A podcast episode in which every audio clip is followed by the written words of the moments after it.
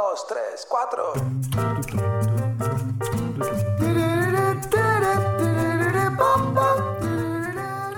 A la hora de mejorar nuestra gestión financiera, muchas personas optan por emprender, optan por hacer un negocio. Yo creo que llevar un negocio adelante es parte o debe ser parte de nuestro plan financiero personal, pero muchos lo hacen mal. Y por eso, por eso es que tenemos esta serie de episodios que se llama Enchúlame el negocio, donde tomamos un negocio y lo hacemos a nuevo. Hoy vamos a hablar del negocio de la construcción. Mi nombre es Rodrigo Álvarez y esto es el podcast de Neurona Financiera.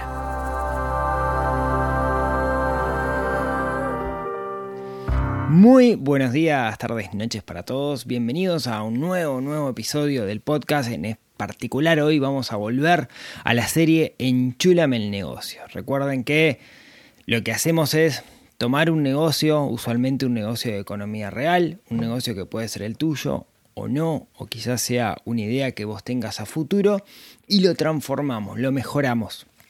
Vemos cuál es su problemática y lo que buscamos es la forma de que ese negocio mejore. Y hoy vamos a hablar de un negocio que en lo personal me toca de cerca, que es el negocio de la, de la construcción. Primero, de nuevo, mini resumencito. ¿Por qué hago esto? ¿Por qué hablamos de negocios cuando esto es un podcast de finanzas personales?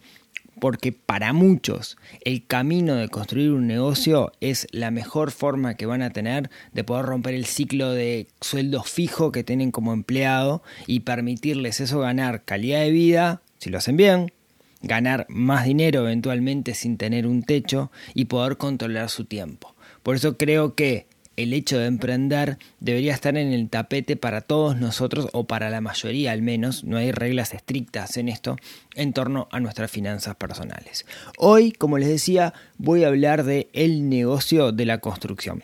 El otro día estaba en un cumpleaños eh, estaba en un cumpleaños con ese, de una persona que es un referente del emprendimiento a nivel latinoamericano, que vive acá en, Uruguay. Eh, había un grupo de gente que sabe mucho de marketing, sabe mucho de otras cosas, y fue muy gracioso porque en un momento dado estábamos hablando y estábamos enchulando negocios, básicamente. Nuestro tema de conversación era hablar de, ah, fui con fulano, que es no sé qué, y si hiciera esto, y si hiciera esto otro, y esta misma conversación que estoy teniendo con ustedes la tuvimos el otro día, así que creo que es una deformación profesional que tenemos todos aquellos que nos gusta el tema de los, de los negocios, ver cómo mejorar en todos sus aspectos, su gestión, su venta, su marketing, etc.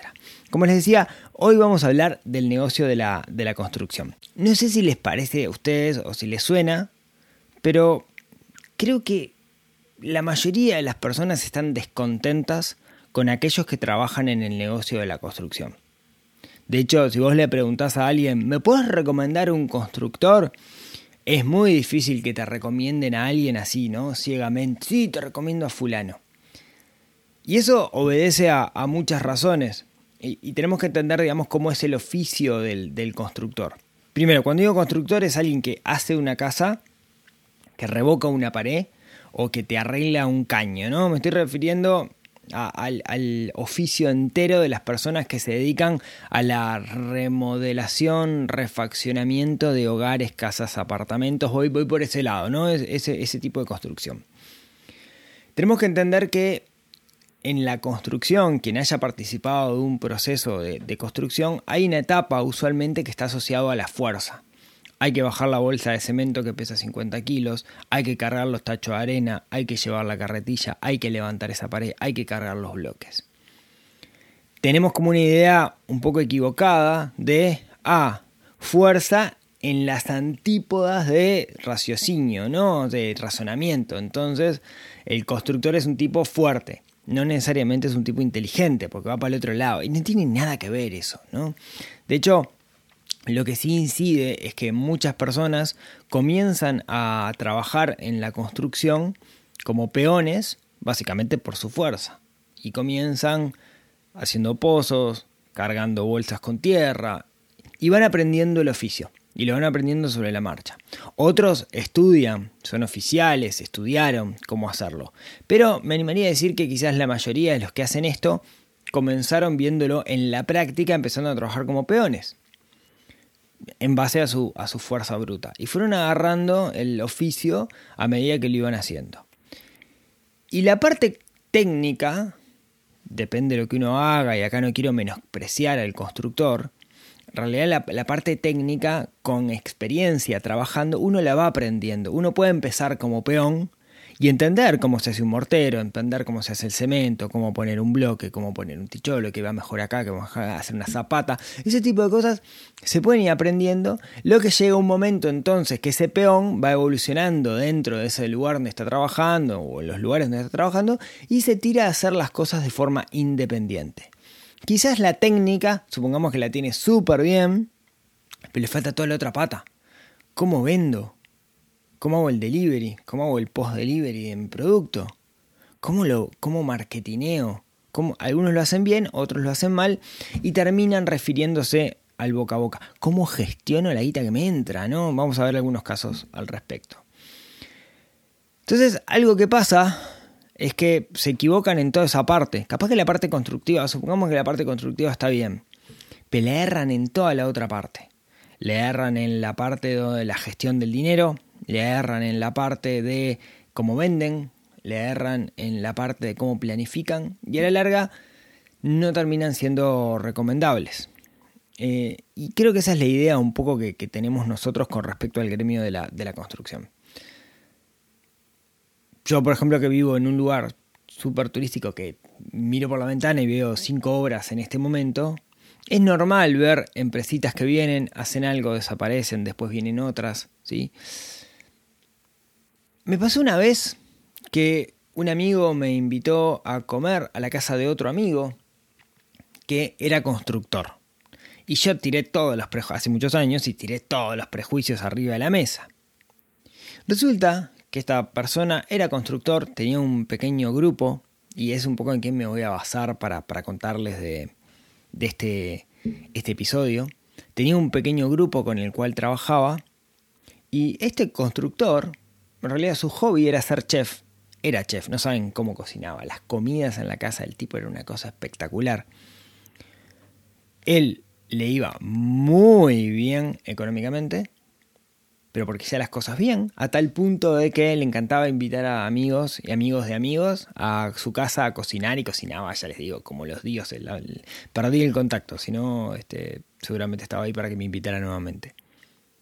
Entonces, se puede. O sea, yo conocí, como les digo, conocí casos donde se puede y creo que tiene que primar ahí un poco la gestión y eso vamos a estar hablando en este episodio. Así que, si vos no estás en el gremio de la construcción, quizás le puedes mandar este episodio a algún amigo que sí lo esté, o quizás te sirva para hacer un paralelismo con esa idea o con ese negocio que vos tenés. No descartes este episodio solo porque no estás construyendo o porque no estás en el gremio de la construcción. Me parece que lo que les voy a contar ahora puede aportar para todo. ¿no? Entonces, vamos a mejorar el negocio de un constructor común y corriente. Vamos a ver cuáles son sus problemas y vamos a ver cómo mejorarlos.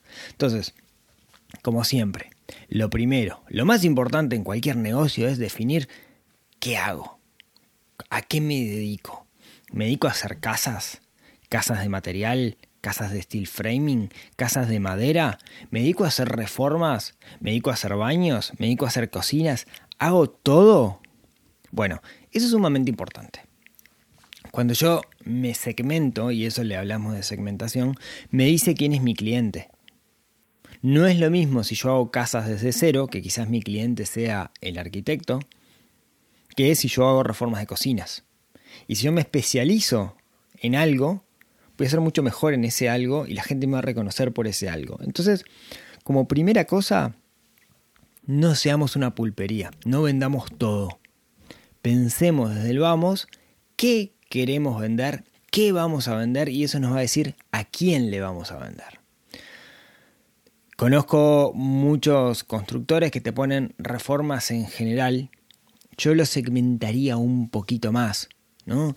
No sería de nuevo, iría en mi oferta de valor, después si hago otra cosa podría ser, pero en mi oferta de valor eh, explicaría explícitamente a qué me dedico. Bien, por ejemplo, yo podría decir, yo hago reformas de casas, ¿no? Mi, mi trabajo es hacer reformas, no hago casas, no hago parrilleros, yo lo que hago es hacer reformas. Tomo tu casa hoy como está y la mejoro, la modernizo. Y ahí le voy a poner todos los atributos que yo quiera, la forma en la cual lo hago. Bien. ¿Cómo trabajan los constructores hoy por hoy? Y acá es uno de los grandes problemas. Tenemos el constructor que trabaja solo, el solopreneur constructor, que eh, tiene un problema y es que solo a veces es muy difícil. Porque hay cosas de fuerza, cosas que no se pueden hacer. Una cosa es, no sé, te cambio un piso y otra cosa es te levanto una pared donde tengo que descargar, no sé, tres, tres, metros cúbicos de arena y le tengo que cargar del frente y llevarlo para el fondo. Eso lleva en pila de tiempo, no hay valor agregado. Entonces, muchas veces cuando uno está solo en este negocio se le complica. ¿Cuáles son las opciones entonces? Bueno, capaz que sí, capaz que sos un lobo solitario, está bien, digamos, puede ser. La otra es el modelo yankee, de alguna manera, que es el contratista. El contratista es el director de obra, el que hace la dirección de obra. Y lo que hace es ir contratando personas de confianza para que vayan haciendo distintas partes. ¿Cuál es el problema? Bueno, que en realidad para nosotros el constructor sería en realidad esa persona de confianza a quien le estamos hablando. Quiero decir, hoy el contratista, como está el mercado hoy por hoy, le sería muy difícil tener justamente esos, esas personas clave para hacer las cosas. De hecho, el otro día hablaba con una arquitecta que se dedicaba a hacer dirección de obras, que es más o menos este concepto de contratista que le estoy diciendo, más o menos, y me decía que ya había dejado, se estaba dedicando a otra cosa, había dejado porque estaba muy cansada porque cuando jugaba como contratista tenía un equipo, el equipo se le desarmó porque se jubiló uno, que era veterano, no sé qué, no sé cuánto, y lo que le terminaba pasando es que los nuevos actores que aparecían como contratista, que cada uno se especializa en algo, tenés el electricista, tenés el, el albañil, tenés el sanitario, tenés el que pone la cerámica, bueno, lo que le pasaba era que cada uno jugaba para sí mismo y no jugaba en equipo, y eso la desgastaba muchísimo. Entonces terminó relegando por, por, el estrés que eso les generaba. Entonces también cuidado con, el concepto de contratista. ¿Cuál es el ideal para mí? Tener un equipo chico, pero sumamente eficiente. Y cuando digo un equipo chico, eso implica algo desde el punto de vista administrativo es vital. Es yo le voy a pagar el sueldo a mis empleados, tenga obra o no tenga obra. Yo le voy a pagar un sueldo por mes. No va a depender de si sale o no sale, tengo que tener la agenda llena, ¿no? Pero yo le voy a pagar un sueldo. Entonces va a ser mis empleados, los voy a ir formando, les tengo que pagar un buen sueldo para que no se vayan. ¿no? Para eso tengo que tener un poco de espalda financiera, que vamos a ver un poquito cómo, cómo conseguirla con ese fondo de emergencia que toda empresa debería tener. Entonces, para mí el ideal es ese. Para mí el ideal va por el lado de tener un equipo pequeño, bien pago, que dependa de quien hace la dirección de obra, que en este caso es el constructor. ¿Sí? Muchos lo que hacen es contratan esas figuras eh, zafrales, ¿no? O por obra. Eh, recuerdo recuerdo un, amigo que estaba en obra, que venía el constructor con el que había acordado todo, y el constructor venía de mañana, traía un par de, peones o de medios oficiales, ¿no? Y los dejaba tipo laburando y se iba. Y nomás se iba, los tipos dejaban de laburar y no hacían casi nada, ¿no?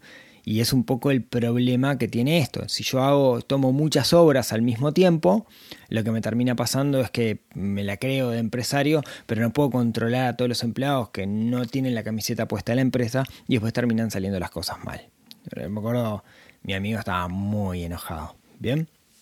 Entonces, el gran problema que suelen tener quienes se dedican a esto es la estimación del tiempo. Eh, tengo mil historias de esto. Eh, por ejemplo, me pasó una vez, hice una obra, una reforma en mi casa. Eh, el modelo que siguió el constructor fue llevar peones que lo ayudaban, entonces era él con dos peones más que estaban laburando y dimensionó mal.